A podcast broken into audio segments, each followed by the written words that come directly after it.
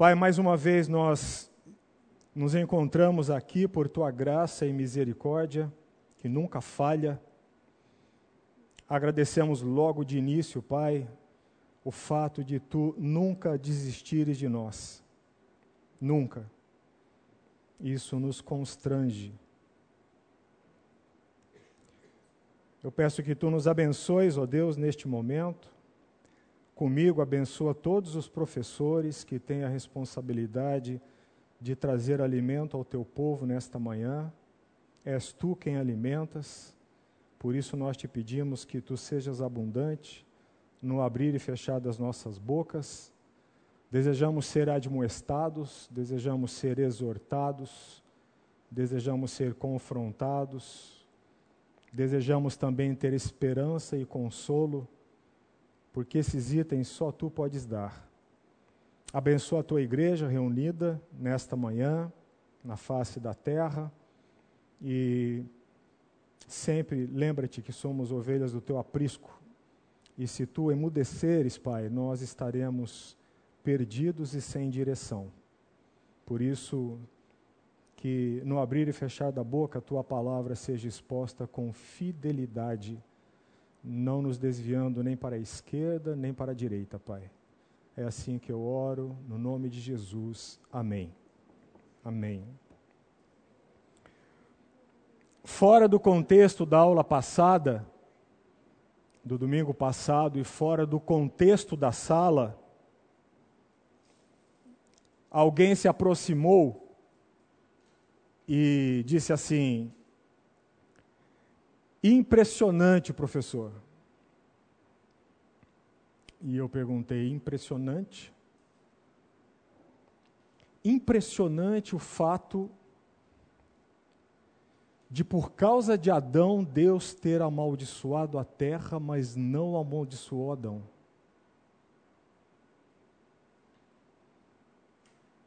Deus amaldiçoou a serpente, mas não amaldiçoou Eva. Impressionante. Eu disse constrangedor. E o nosso pequeno, mas frutífero diálogo terminou quando essa pessoa disse: É, preciso rever algumas coisas na minha vida. E eu saí desse furtivo encontro pensando: essa pessoa entendeu tudo de teologia. Essa pessoa entendeu tudo o que significa vir a uma EBD ou sentar-se para ouvir a mensagem. Deus quer que nós o conheçamos através do estudo da boa teologia, não para que eu seja um depósito de conhecimento e possa ostentar isso, possa deixar isso claro aos olhos do público.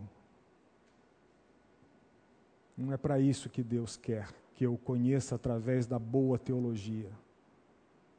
É para que a boa teologia fazendo-me conhecer quem Deus é, isso reflita na minha vida e faça com que eu chegue à mesma conclusão daquela pessoa. Preciso rever algumas coisas. Preciso rever algumas coisas. É isso que faz valer o fato de você estar aqui ou de estar lá embaixo em qualquer outra classe, ou de estar lá no templo.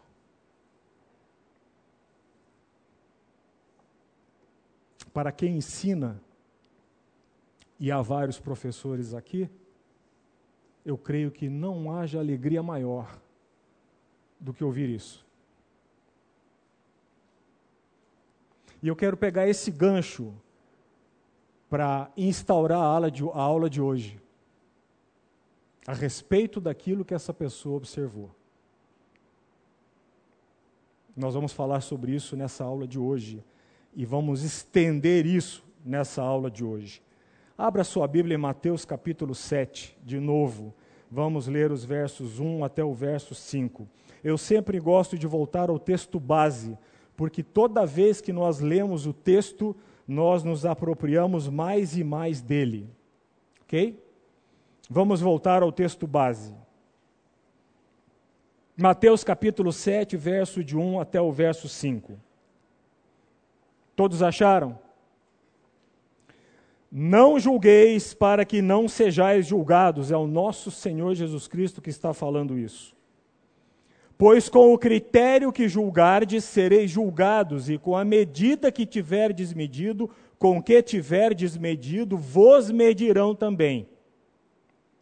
Isso é uma advertência. Com o critério, com a forma que você julgar, você será julgado. E o critério que você utilizar para passar as circunstâncias e os outros pelo filtro será usado para você. Isso é uma advertência. Deixe-me fazer uma pausa. Algum aqui, algum irmão, alguma irmã tem a NVI? Levante, levante a mão. Quem tem a NVI? Ok. Por favor, irmã. É, e quem? Alguém tem a NVT? NVT, nova versão transformadora. Levante a mão. Irmã, por favor, fique em pé, irmã. E aqui, irmã, por favor, fique em pé. Leia Mateus 7, 2.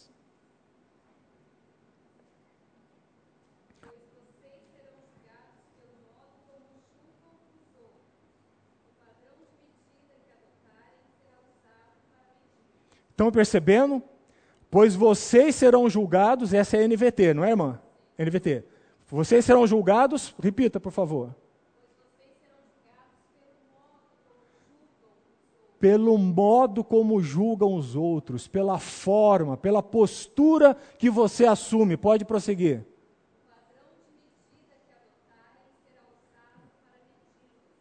A medida, o padrão que vocês adotarem será usado para medir vocês. Obrigado. A NVI.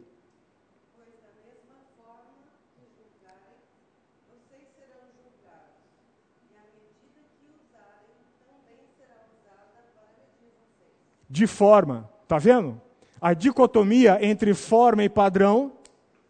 Muito bem, vamos prosseguir. Eu estou com a Ara. Verso 3.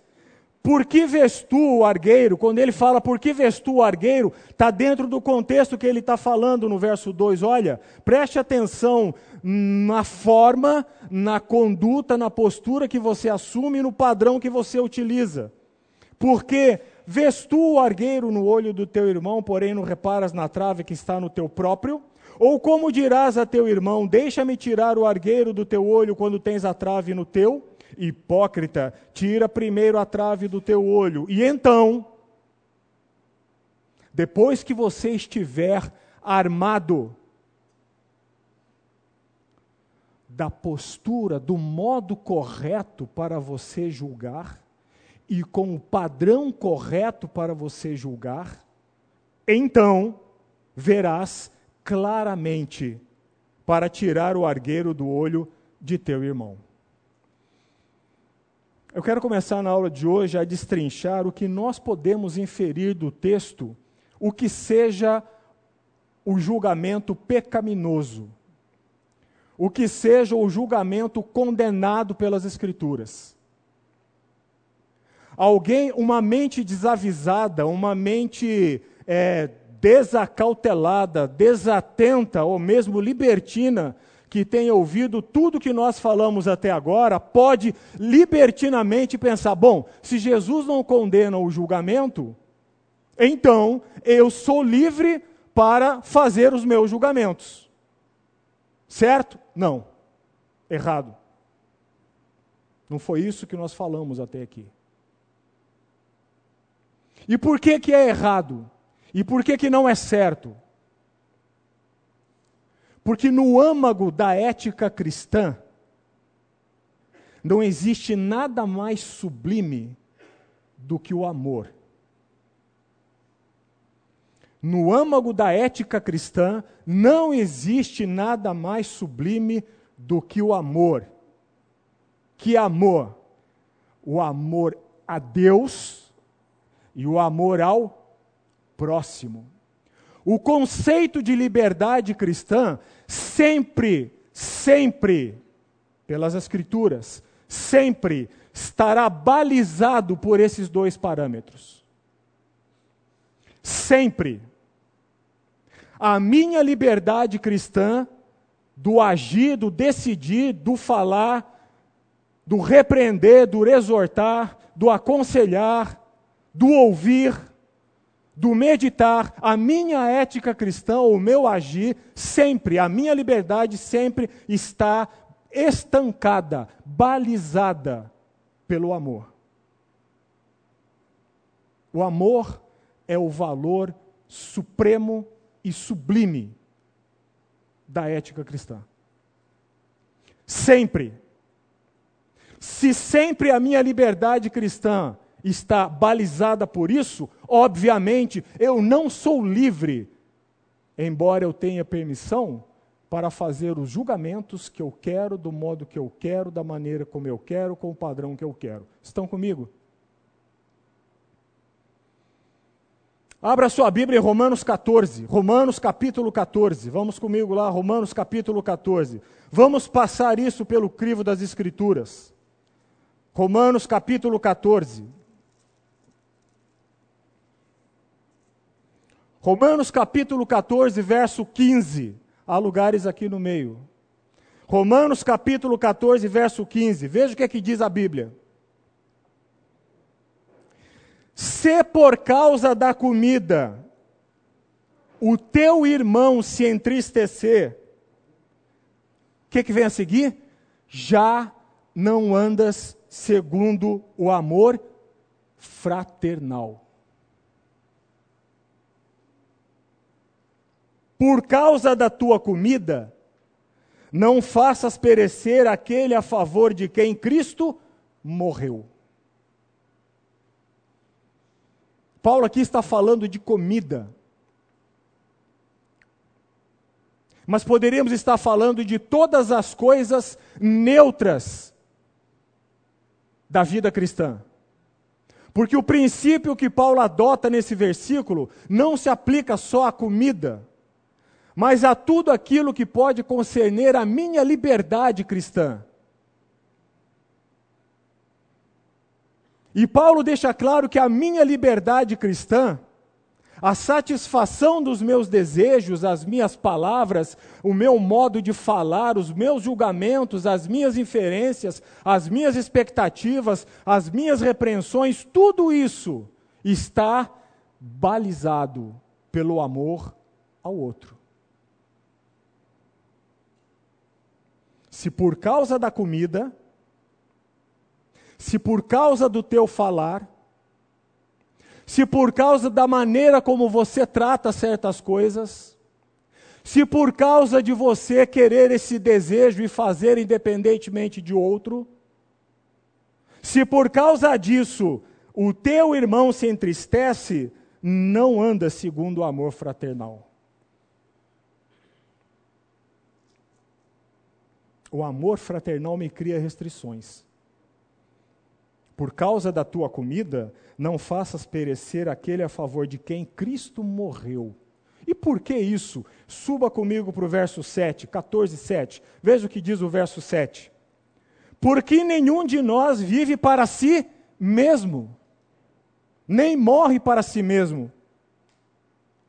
Ora, se você não vive para si mesmo, nem morre para si mesmo, o seu objetivo de vida não pode ser si mesmo.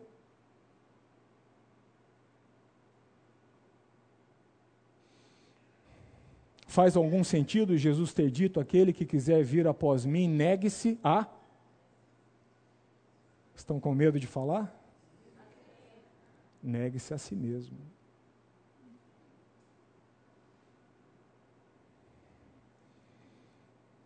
Eu não vivo para mim.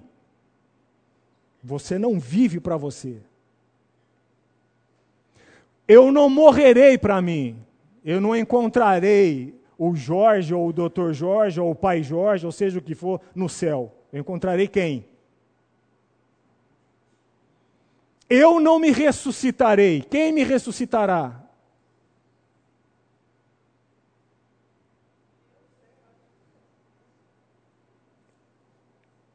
Nenhum de nós vive para si mesmo, nem morre para si mesmo. Verso 18. Aquele que deste modo serve a Cristo, aquele que diz assim: opa, eu não posso fazer isso. Porque, embora isto seja legítimo fazer, e um direito meu fazer, eu não posso fazer isso. Porque isso vai afetar o meu irmão ou os meus irmãos. Meus queridos, é oceânico o campo de aplicação disso.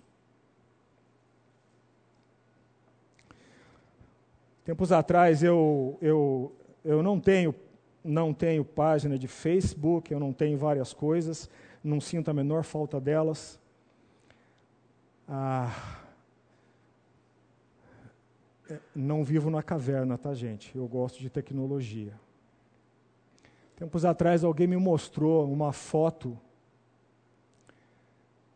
quando eu fazia parte de outra igreja, sou relativamente novo aqui, de um irmão que estava viajando num lugar paradisíaco. E ele postou uma foto com tudo o que havia de melhor e suntuoso para ele tirar aquela foto à disposição dele ali. E o que ele colocou embaixo na tarjeta dessa foto foi: que vida dura.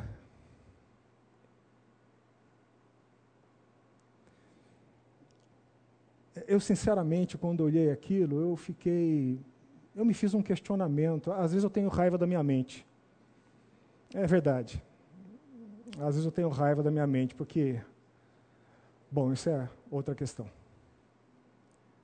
É, é, eu me perguntei, o que será que o irmão dele da igreja, que está desempregado e passando necessidade, vai experimentar no coração vendo isso? Ponto um.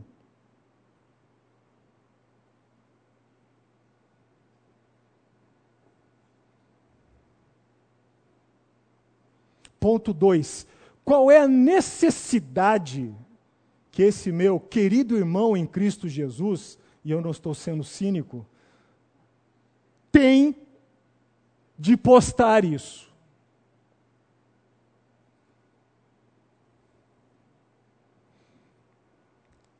Cara, afunde-se nessa mesa. Aproveite tudo que Deus está te dando aí. Mas publicar isso ao mundo se por causa do que eu faço o meu irmão se entristece, já não anda segundo o amor fraternal. Entende onde eu quero chegar? Há uma miríade de fotos postadas por aí que eu não, eu não entendo, aliás, eu entendo muito bem qual é a mensagem que aquilo quer representar. Assim como eu entendo também os corações que possam ser feridos com aquilo. que o seu dedo trema antes de postar alguma coisa de hoje em diante. Não é praga, é admoestação.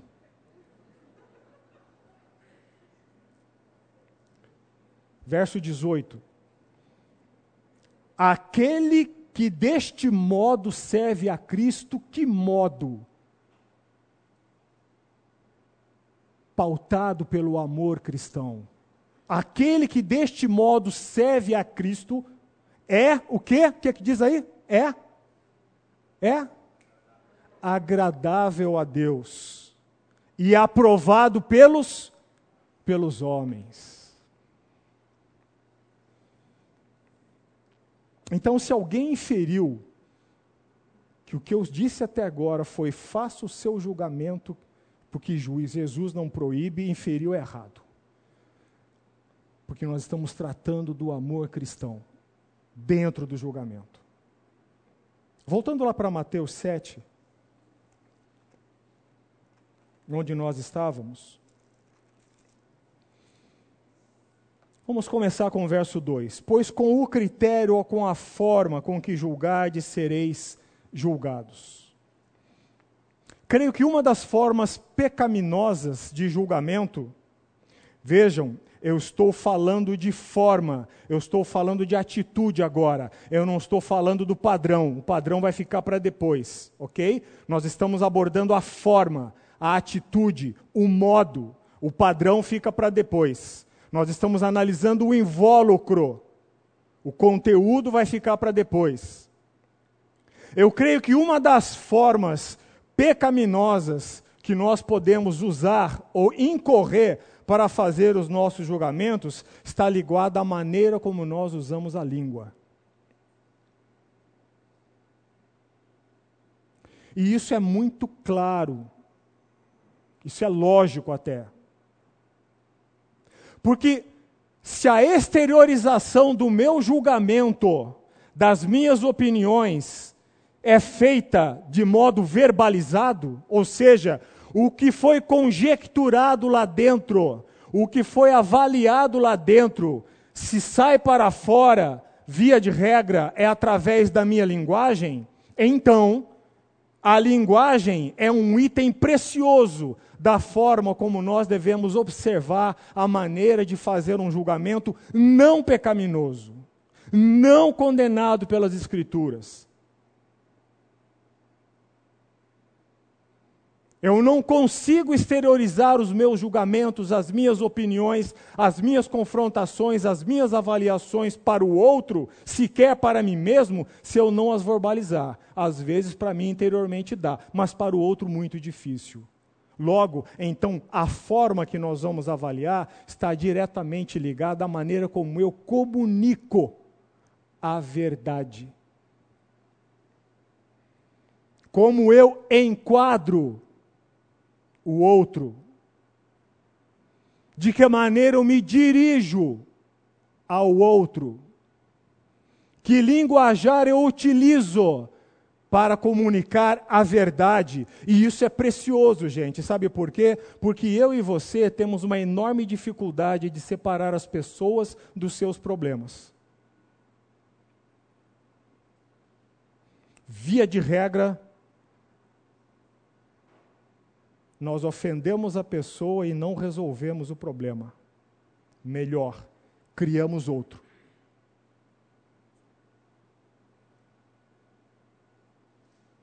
Logo, quando Jesus está falando a forma, preste atenção na forma, no modo, na postura que você está utilizando para julgar. Jesus está se referindo à nossa linguagem, à nossa maneira de nos expressarmos, ao nosso linguajar.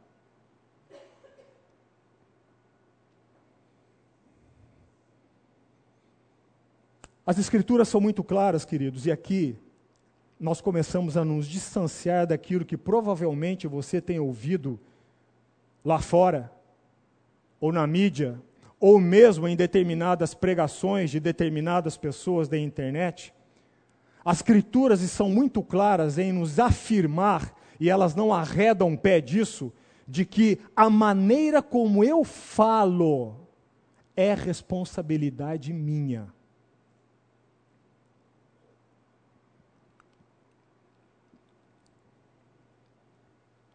A maneira como eu me comunico é responsabilidade minha.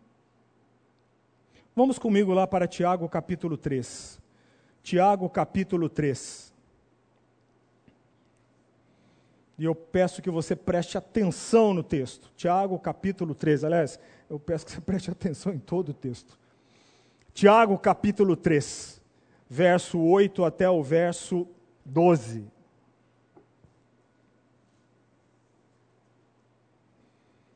Não percam o norte, nós estamos falando de julgamento pecaminoso, maneira pecaminosa de julgarmos. O que a Bíblia condena?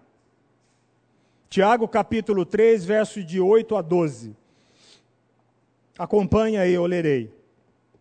A língua, porém, nenhum dos homens é capaz de domar, é mal incontido, carregado de veneno mortífero Com ela bendizemos ao Senhor e Pai, também com ela amaldiçoamos os homens.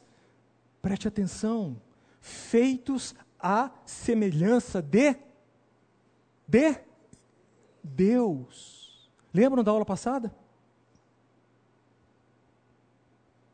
Com ela nós bendizemos ao Senhor.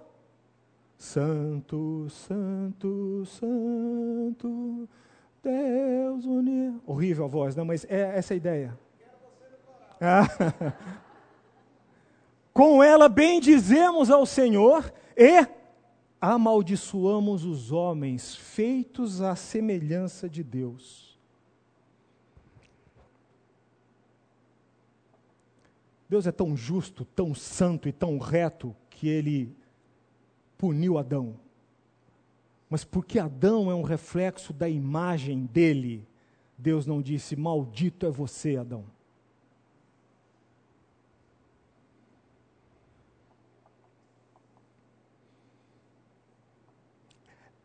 É a imagem de Deus no outro.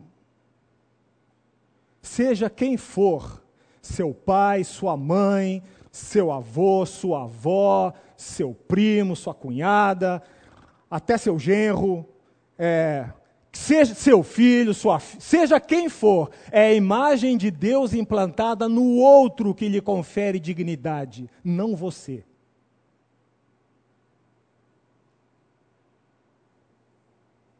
Você reconhecer que ele tem dignidade e nada é a mesma coisa.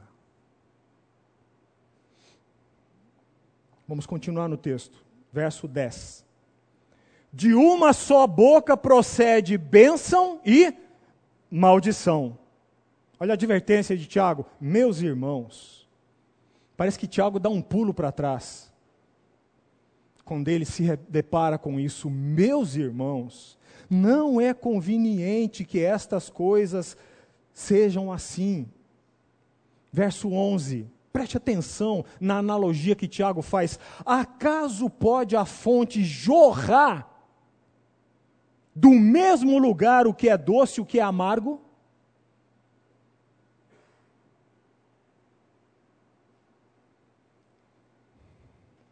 O que você fala, a maneira como você fala é responsabilidade sua. Porque você é a fonte.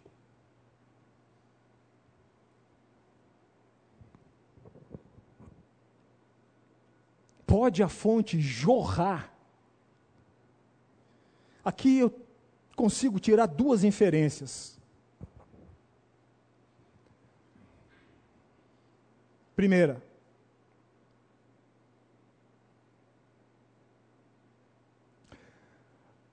você é tanto responsável pelo que você fala, quanto responsável por aquilo que você deveria falar e não fala.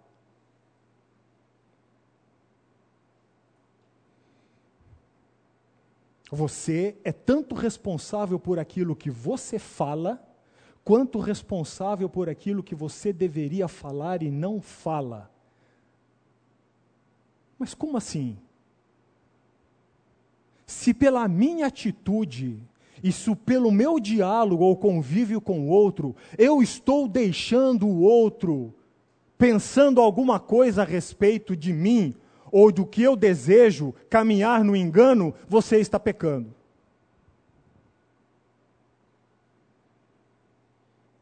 Alguns, alguns anos atrás, vários anos atrás, eu estava num churrasco de família. Grande parte da nossa família, minha, da minha esposa, não é cristã.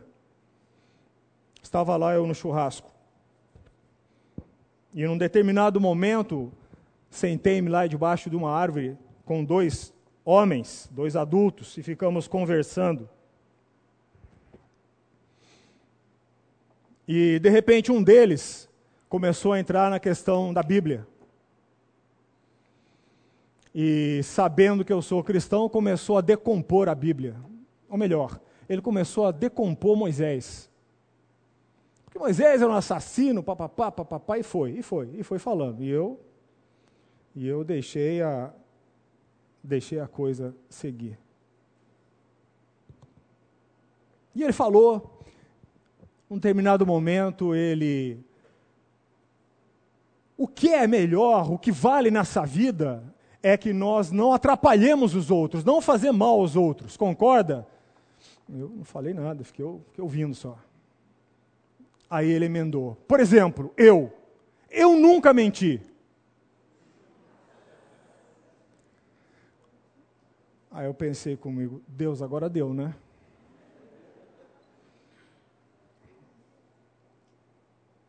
Acabou de mentir. Você acabou de mentir. Como assim? Você acabou de mentir. Nunca você permitiu que os outros pensassem de você algo que você não é? Que na imagem dos outros fosse criada uma ideia do que você tem quando você não tem? Que os outros pensassem que você ia fazer uma coisa e na realidade você não fez? Isso é mentira. Isso é mentira. Quando o Tiago fala da mesma fonte jorrar, ele está dizendo: nós somos tão responsáveis por aquilo que nós falamos, quanto responsáveis por aquilo que nós deveríamos falar e não falamos, e deixamos o outro no engano, deixamos o outro caminhar, baseado no engano que o nosso silêncio transmitiu a ele.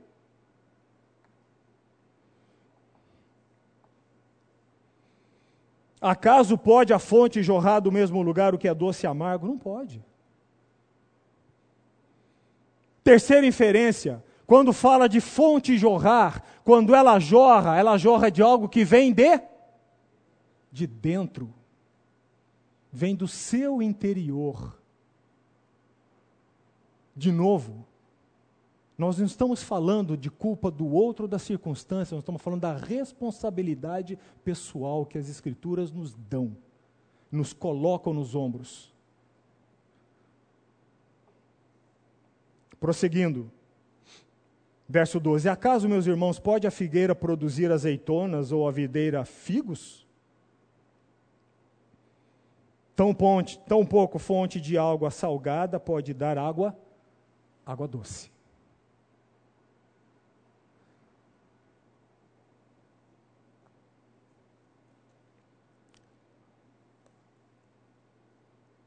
Caminhe comigo lá para Mateus. Vamos voltar para Mateus, capítulo 15. Há dois textos estratégicos que reforçam essa ideia da responsabilidade de como eu devo comunicar a verdade. Mateus capítulo 15. E eu digo estratégicos porque um foi proferido diretamente pelo nosso Senhor Jesus Cristo, está em Mateus, o outro foi proferido logo no início pelo próprio Deus, está lá em Gênesis. Nós vamos nele daqui a pouco. Mateus capítulo 15, verso 15 até o verso 20. Por gentileza, alguém que achou, leia. Mateus 15, de 15 a 20.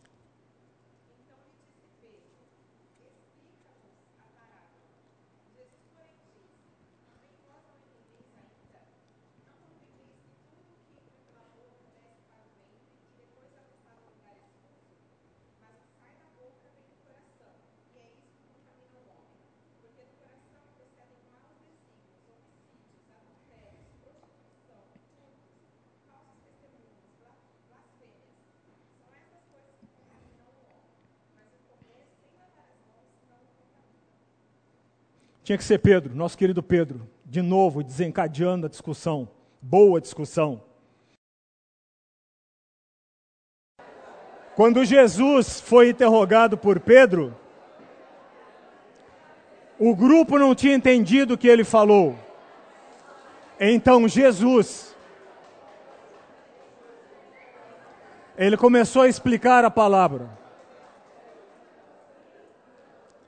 E é interessante ver como Jesus retomou o diálogo com Pedro. Veja o que está no verso 17. Não compreendeis que tudo que entra pela boca desce para o ventre e depois é lançado em lugar escuso? Mas compreendei que o que sai da boca vem do coração. E é isso que contamina o homem. Que homem? Aquele que fala e aquele que ouve.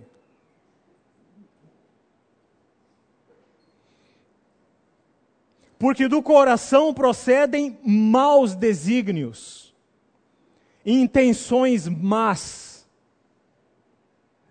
E uma das formas pecaminosas de nós fazermos julgamentos, veremos isso na aula que vem, se Deus quiser, é você atribuir intenções ao outro quando você não sabe do processo.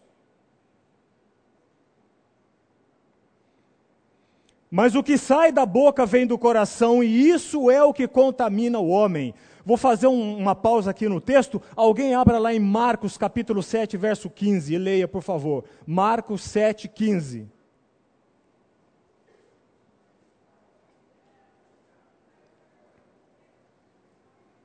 Marcos capítulo 7, verso 15.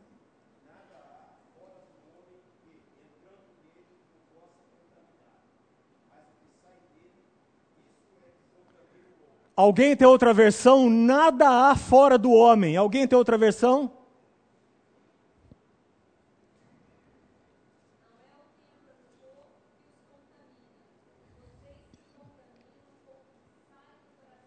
Vocês se contaminam com o que sai do coração.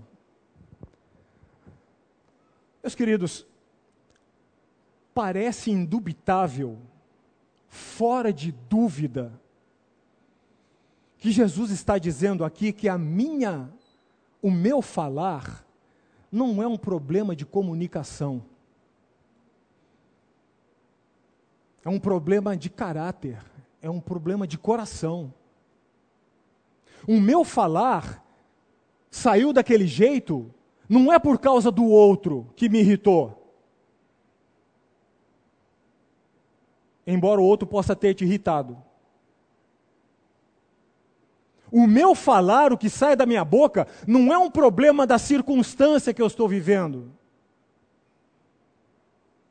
Infelizmente, a igreja do Senhor Jesus Cristo distanciou-se muito dessa verdade bíblica. Muito! ênfase no muito, caixa alta, negrito e sublinhado.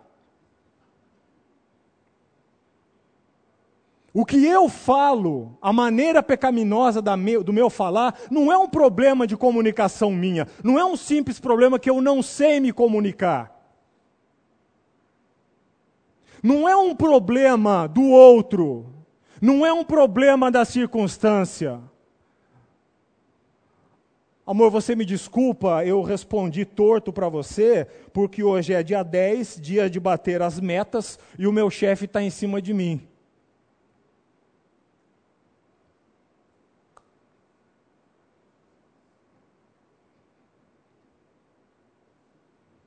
Bom.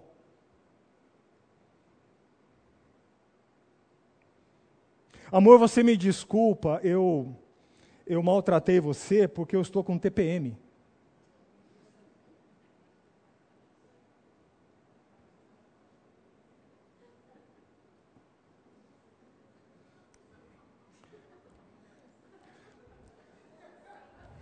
Podem rir, eu espero.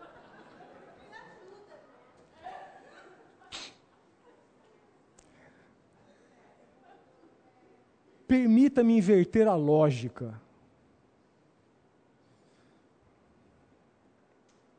Eu respondi para você, eu maltratei você porque eu estou com TPM, ou porque o meu chefe fez isso. Permita-me inverter a lógica. Pegue essa, essa minha querida irmã que respondeu assim, e num outro contexto, chegue para ela e diga assim: Querida irmã, eu quero elogiar você. Mas por quê? Sempre vem aquele porquê, né? Mas por quê? Porque olha, aquela atitude que a irmã teve ali ao final do culto é uma atitude muito bonita.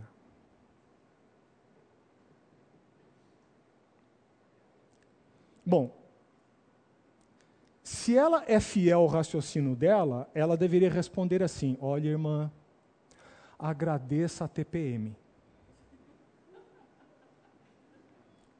Porque eu não estou com ela. Porque quando eu estou com ela, a irmã não tem ideia da encrenca que eu sou.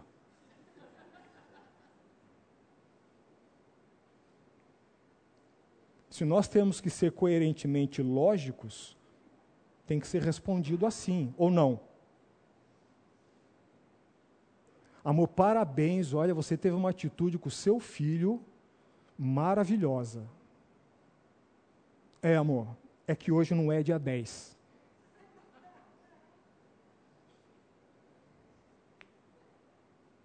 Mas o que, é que essa irmã faz? Ela aceita o elogio. Não aceita? Pode dar uma espiritualizada na coisa. Não, glória só ao Senhor. Bom, a glória tem que ser a TPM.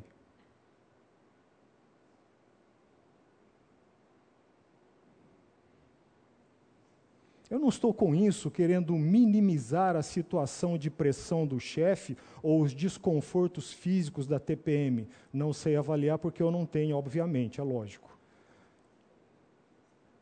No entanto, temos que ser fiel às Escrituras, e as Escrituras dizem: em qualquer circunstância, em qualquer situação, quem quer que seja a pessoa que esteja conversando com você, o que você transmite, o que você fala é responsabilidade sua. Não delegue isso.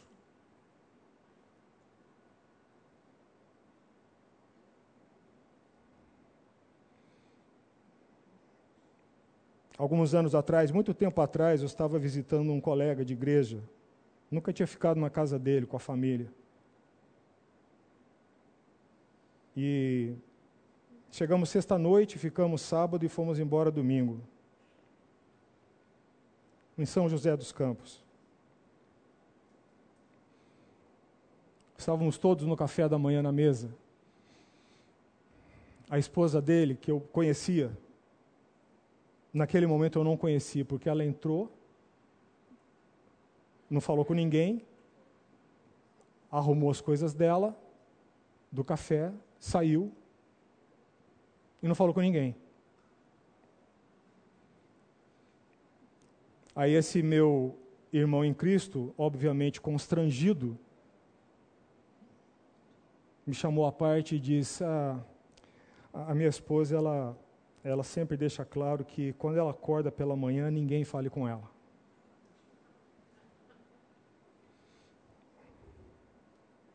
eu tenho uma carência de 40 minutos no mínimo para poder me dirigir a ela.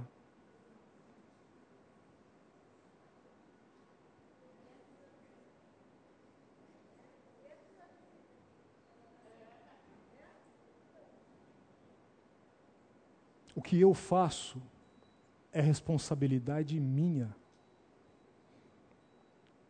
Porque o coração do coração é que procedem os maus desígnios, os homicídios, os adultérios, a prostituição, os furtos, os falsos testemunhos, olha a língua aí, as blasfêmias, olha a língua aí. São estas coisas que contaminam o homem, mas o comer sem lavar as mãos não o contamina. É isto que contamina o homem, é isto que contamina a sua comunicação. Quando você está diante de uma situação em que você deve fazer uma avaliação, você deve tirar uma conclusão, e a ética cristã, o amor cristão impede que você fique de boca calada, você tem que falar algo. Se você parte para agressão e postura verbal, Cristo está dizendo para você, hipócrita. Porque você está se autocondenando, transgredindo aquilo que mesmo você deveria observar. Entendem por que, que a comunicação é importante? Porque é do coração. O nosso linguajar, a nossa maneira de falar, é um Como é que chama aqueles aparelhinhos que nós colocamos geralmente em tubulação de alta pressão? Odômetro? Manômetro. Obrigado, irmão. Manômetro. O nosso linguajar é um manômetro que indica o que está lá dentro. A nossa maneira de falar, aquilo que eu digo.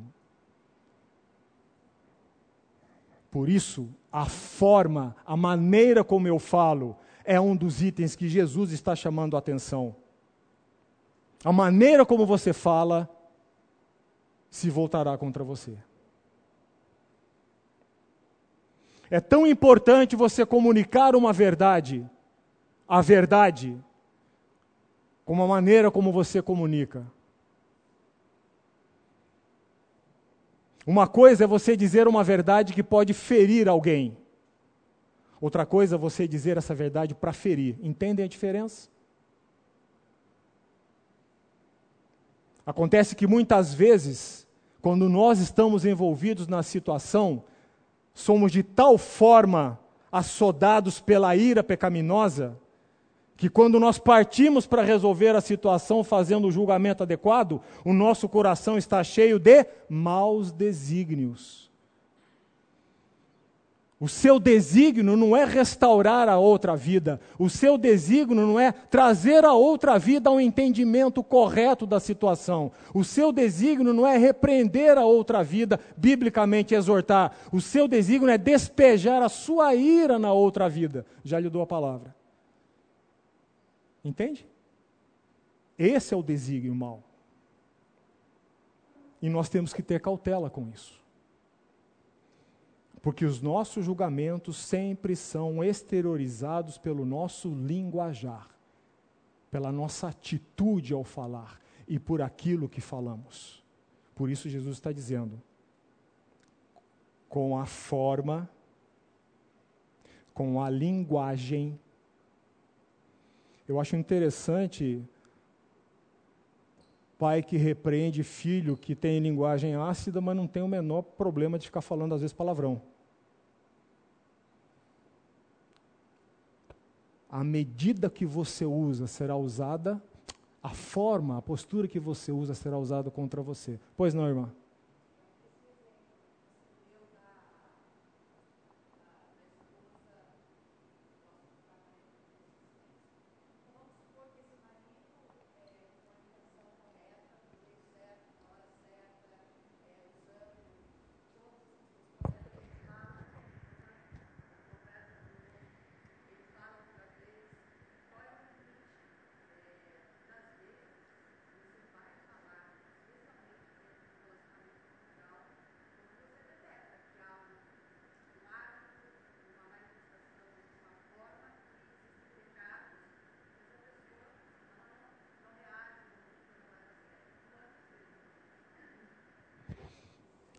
Entenderam a pergunta? Por favor, irmão, fique em pé e fale. Eu não sei se aqui tem microfone.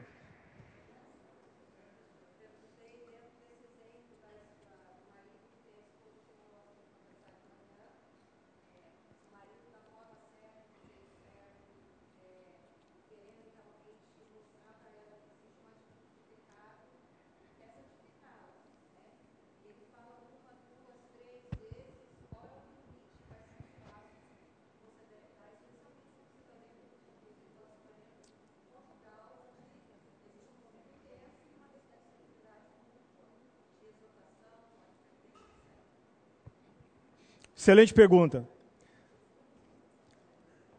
É, partindo para a prática, e muito assim objetivo. Primeiro, tem que entender o porquê aquele, o porquê daquele comportamento. Eu, eu devo entender, eu devo entender, devo entender da minha esposa por que ela age assim. Eu só posso. Depende do porquê. Por isso é a primeira pergunta. Por isso, a primeira coisa, eu tenho que entender por que ela age assim. Por que você age assim? Porque esse é o seu padrão. O segundo passo, sim, eu devo, se, detecto que aquele padrão de conduta, aquela atitude externa, reflete um padrão de conduta pecaminoso, sim, eu devo, é, em amor, exortar a minha esposa. Com certeza. Eu devo exortar a minha esposa. Devo exortar a minha esposa. Nunca se esqueçam, homens, que a queda foi oriunda de Adão não ter dito não para a esposa dele. Devo exortar a minha esposa, devo instruí-la. Terceiro ponto, até quando? Depende da receptividade dela.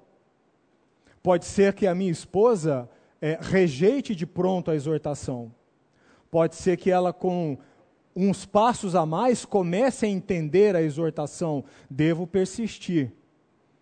Quarto ponto, ela rejeitou e não quer falar no assunto. Há limite para minha ação? Não há. Há diferente modo de agir? Sim. Qual? Paciência. Ou seja, eu não tenho limite para tratar daquela situação e caminhar com a minha esposa. Porque aí entra a paciência do amor sacrificial. Eu devo sempre. É, em Timóteo há um texto muito interessante, eu não lembro se é a segunda carta a Timóteo ou primeira, em que diz que nós devemos estar sempre prontos a exortar os irmãos na esperança de que Deus lhes dê o entendimento e a sensatez para voltarem do erro. Então, objetivamente, há um limite da minha ação? Não há. O limite seria: olha, vai embora, larga tudo. Não há. O que existe é uma modificação do modo de proceder. É algo parecido com o que Pedro aconselha às esposas com maridos não descrentes. O que é que ela diz? Ganho sem palavra alguma. Perceba que aí há um, um, um, uma postura ativa. A esposa continua dando testemunho, a esposa continua andando no caminho correto. A esposa não abandonou o padrão porque ele não gosta. A esposa, mas ganho sem palavra alguma. Veja que há uma mudança de status na maneira de agir. Então, há limite? Não, não há limite. O amor sacrificial não tem limite. É, biblicamente falando, queridos, não existe esse negócio de não aguento mais.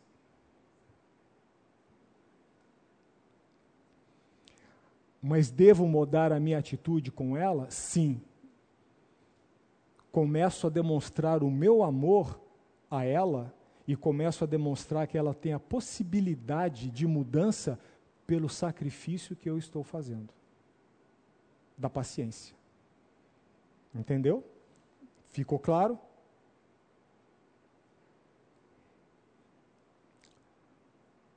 Tanto é que quando esse marido compartilhou algo comigo, eu só fiz uma pergunta para ele: Você já conversou com ela? E ele disse sim. E ele disse que já tinha dado alguns passos. Eu não falei nada para ele. E eu disse para vocês que isso aconteceu na manhã de sábado, não é? Na manhã do domingo eu não fiquei no quarto. Nem a minha família. Nós levantamos e fomos lá.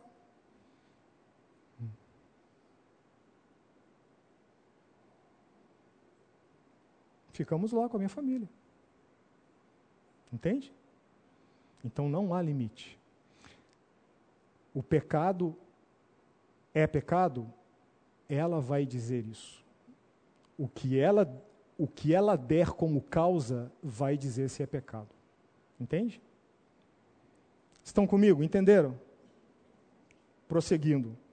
Vamos para o outro texto, Gênesis. Gênesis capítulo Gênesis capítulo 3. Desculpem, 4. Gênesis capítulo 4.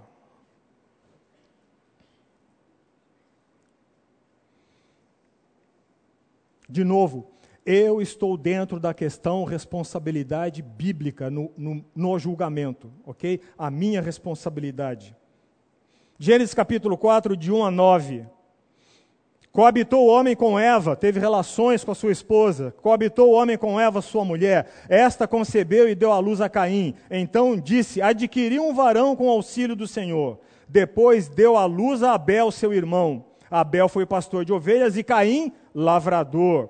Aconteceu que no fim de uns tempos trouxe Caim do fruto da terra uma oferta ao Senhor. Abel, por sua vez, trouxe das premissas do seu rebanho e da gordura deste. Agradou-se o Senhor de Abel e da sua oferta, ao passo que de Caim de sua oferta não se agradou. Irou-se, pois, sobremaneira Caim, e descaiu-lhe o semblante. Então lhe disse o Senhor: Por que andas irado? E por que descaiu o teu semblante? Veja a admoestação de Deus no verso 7. Se procederes bem, não é certo que serás aceito? Se todavia procederes mal, eis que o pecado jaz à porta. O seu desejo será contra ti. Mas preste atenção que está escrito aí. Mas a ti cumpre dominá-lo. Responsabilidade pessoal. Esse fio está me tirando a paciência. Mas não a perderei. Responsabilidade, responsabilidade pessoal. Vamos extrair algumas coisas desse texto. Caminhe comigo. Já vi várias discussões, até em sala de aula, várias pessoas, mas o que será que era a oferta de Caim que Deus não aceitou? Porque o texto está dizendo, né? Abel, por sua vez, trouxe das primícias do seu rebanho e da gordura deste. Agradou-se o Senhor de Abel e de sua oferta. Ao passo que de Caim da sua oferta não se agradou. A Bíblia não diz qual era a oferta de Caim. Mas o que será que Caim trouxe que Deus não se agradou? Irou-se, pois, sobremaneira Caim, descaiu-lhe o semblante. Vamos prestar atenção no que o texto diz. Olha o que o texto diz no verso 5. Ao passo que de Caim e da sua oferta. Não interessa qual era a oferta de Caim. Deus não se agradou de Caim, ao passo que de Caim e da sua oferta não se agradou. A oferta era uma extensão do caráter de Caim. Assim como aquilo que eu falo, a minha maneira de falar, o meu linguajar, é uma extensão do meu caráter. Assim como o dízimo que você dá, ou por rebeldia você não dá, é uma extensão do que você pensa a respeito disso. Estamos falando de oferta. Percebe? Deus não se agradou de Caim. Porque a oferta de Caim refletia o que estava no coração de Caim para com Deus. E a prova disso é que quando Deus exortou, Deus o aceitou, qual foi a atitude de Caim? Ele irou-se. Não foi a oferta que se irou. Quem se irou? Caim. É inócua a discussão, podemos até imaginar alguma coisa a respeito dessa oferta, mas é inócua a discussão, saber que, que oferta que, afinal de contas, Caim, perdi a noite pensando, que oferta será que Caim trouxe que o Senhor não aceitou? Deus não se agradou de Caim, do que viu em Caim. Quer ver? Veja lá o que fala o verso 7 quando Deus admoesta. Queridos, Deus sempre vem ao nosso encalço, enquanto há oportunidade de arrependimento. Deus foi até Caim, verso 6. Então lhe disse o Senhor: Por que andas? Por que, que você está levando a vida com isso? Por que andas irado? E por que descaiu o teu semblante? Se procederes bem, não é certo que serás? Quem será aceito? Quem? Caim. Deus não diz assim: se procederes bem, não é certo que a tua oferta será aceita? Deus disse: se procederes bem, não é certo que tu serás aceito? Se todavia procederes mal, eis que o pecado jaz à porta. E o seu desejo será contra ti, mas cumpre a ti dominá-lo. Cumpre a você dominar a sua língua. não é aguardar que a ciência invente um remédio para afastar todos os efeitos incômodos da TPM. Nem você pedir a Deus que te dê um chefe que não esteja nem aí para o que você está fazendo, mas que te pague.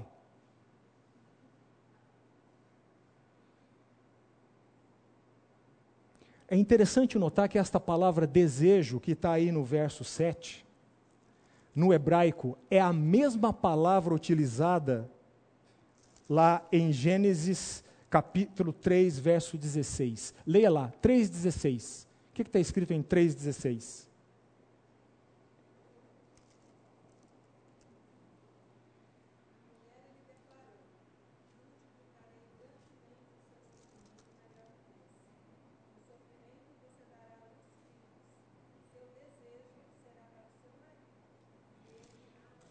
O seu desejo é a mesma palavra no hebraico.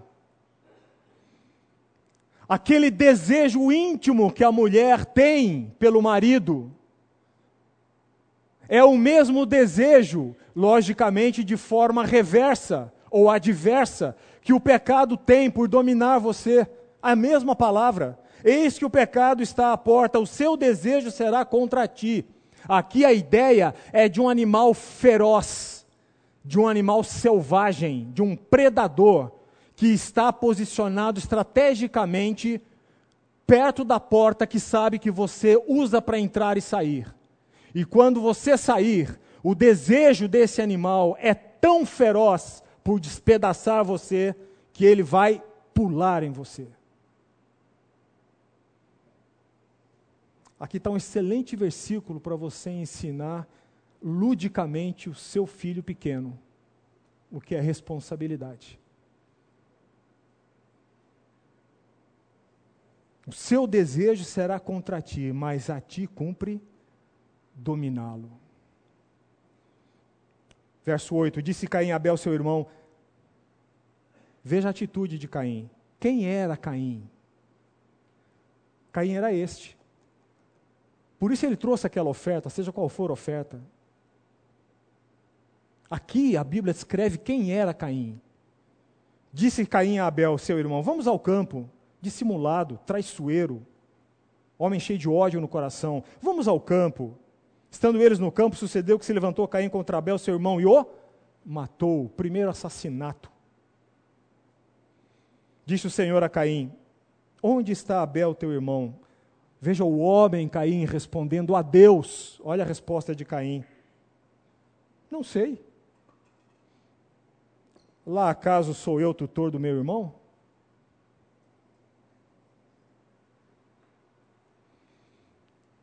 Você é responsável pelo que você faz, pelo que você diz, pelo que você comunica, independente da circunstância e de quem esteja envolvido na circunstância.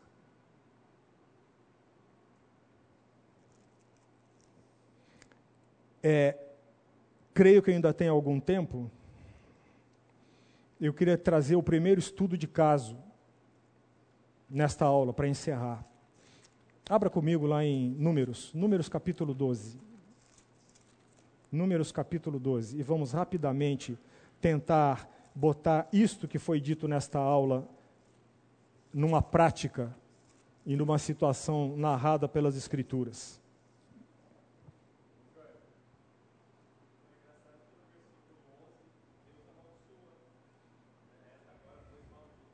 Sim, e por que ele amaldiçoa? Porque ele assassinou.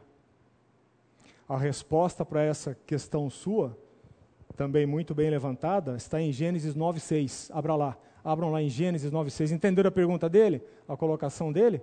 Não? Levante, por favor. De agora em diante, quem tiver pergunta vai ter que levantar.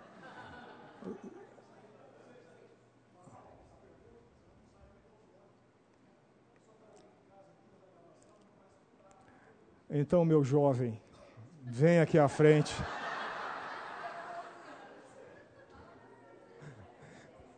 Qual foi o versículo?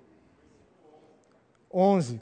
3, on, é, 4, né? 4, 11. Leia 4, 11, por favor. Eu vou repetir a pergunta dele. 4, 11. O que, que diz em 4, 11?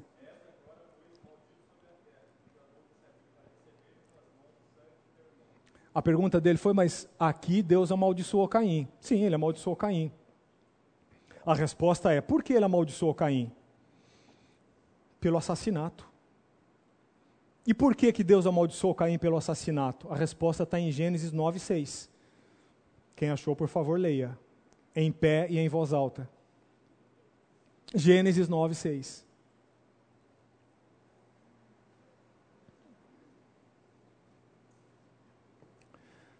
Não acharam Gênesis 9, 6?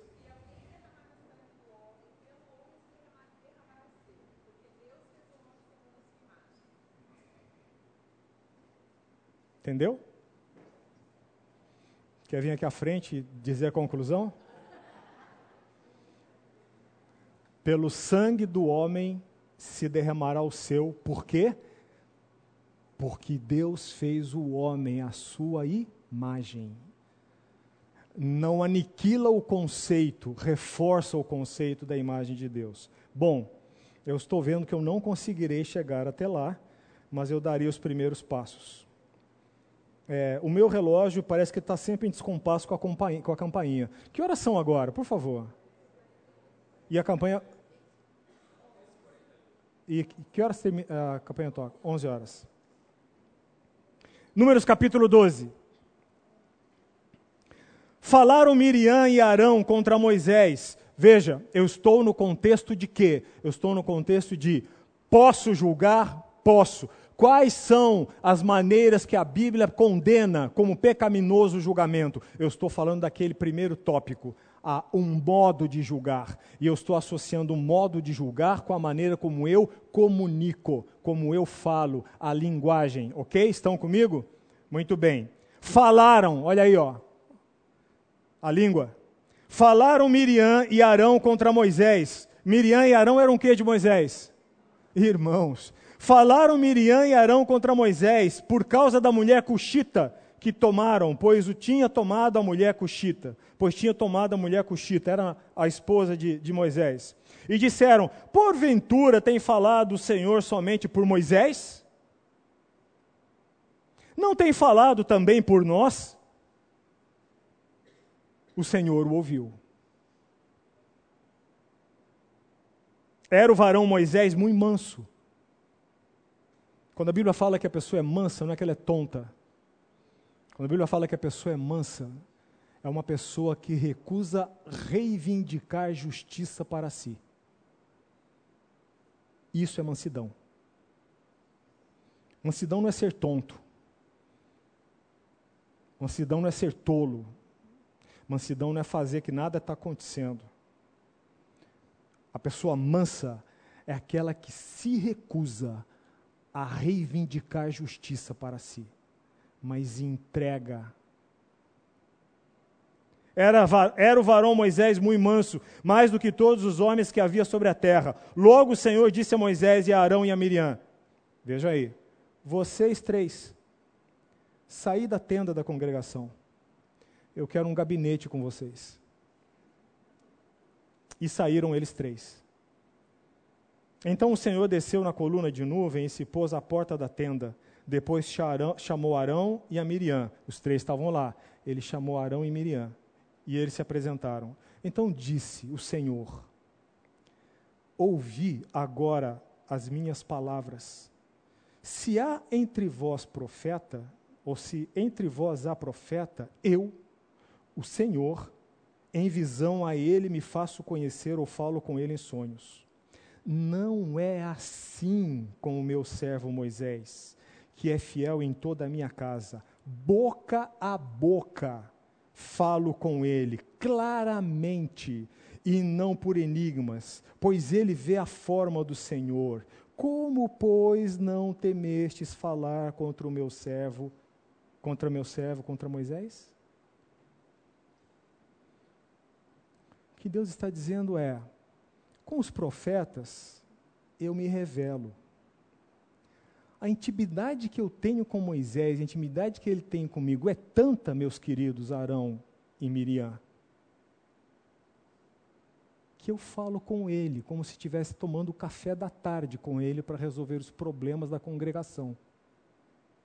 Eu, o Senhor. Como é que vocês não temeram usar a língua contra ele?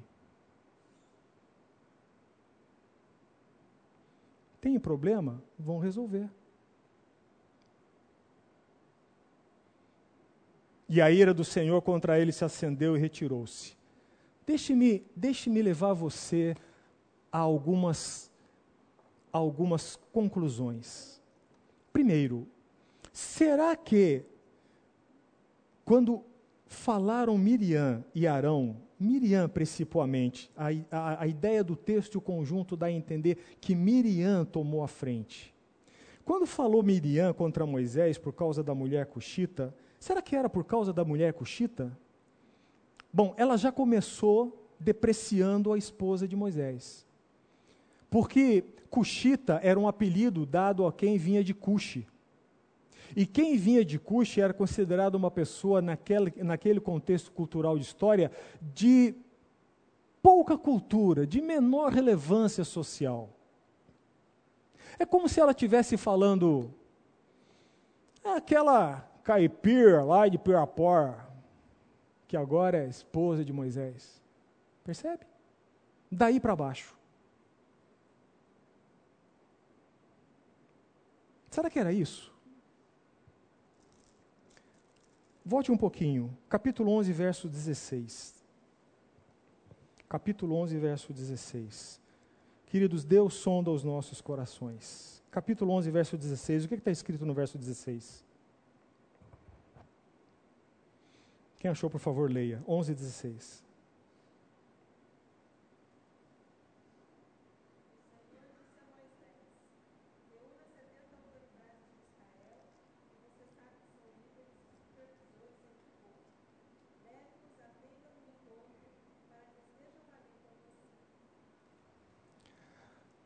Parece que aquele não era o motivo real que estava por baixo das palavras de Miriam. Disse o Senhor a Moisés: Ajunta-me setenta homens dos anciãos de Israel, que sabe serem anciãos superintendentes do povo e os trarás perante a tenda da congregação para que assistam ali contigo. Miriam não foi escolhida.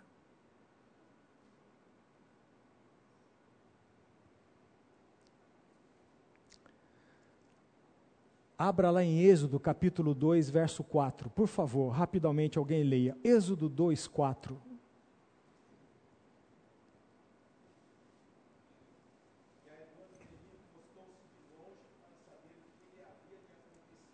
A irmã do menino, a irmã de Moisés, a irmã mais velha,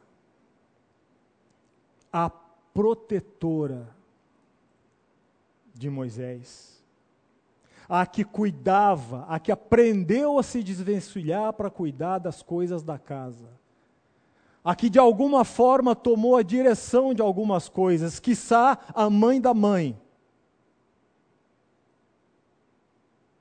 Aquela que aprendeu com o tempo que por causa da idade e do distanciamento da idade dela e da posição dela na família, ela tinha que ter alguma autoridade e ser respeitada em alguma medida.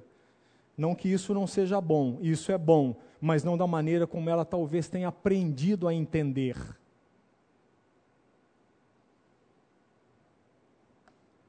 A que aprendeu a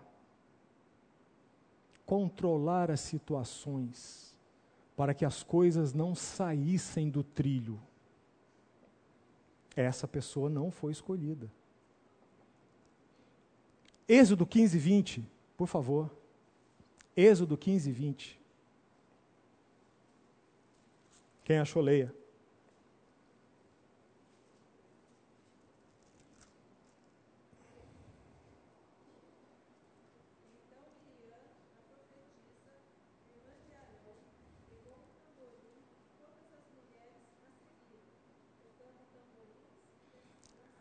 A que era conceituada e reconhecida como a líder das mulheres do arraial, a que ia à frente, a que de alguma forma determinava ou e colocava algumas condições ou algumas observações para serem cumpridas, a líder, a que se destacava, a profetisa, a que tinha destaque, essa que tinha destaque lá ela não foi escolhida. E parece que Miriam não soube lidar com a vontade de Deus para ela naquele momento. Por isso, Miriam falou contra o irmão: Por acaso é só Moisés que é reconhecido aqui como líder do povo? Eu também não? Tarefinha. Leia o restante do capítulo 12 e veja o que Deus fez com Miriam. E a próxima aula nós aplicaremos prova.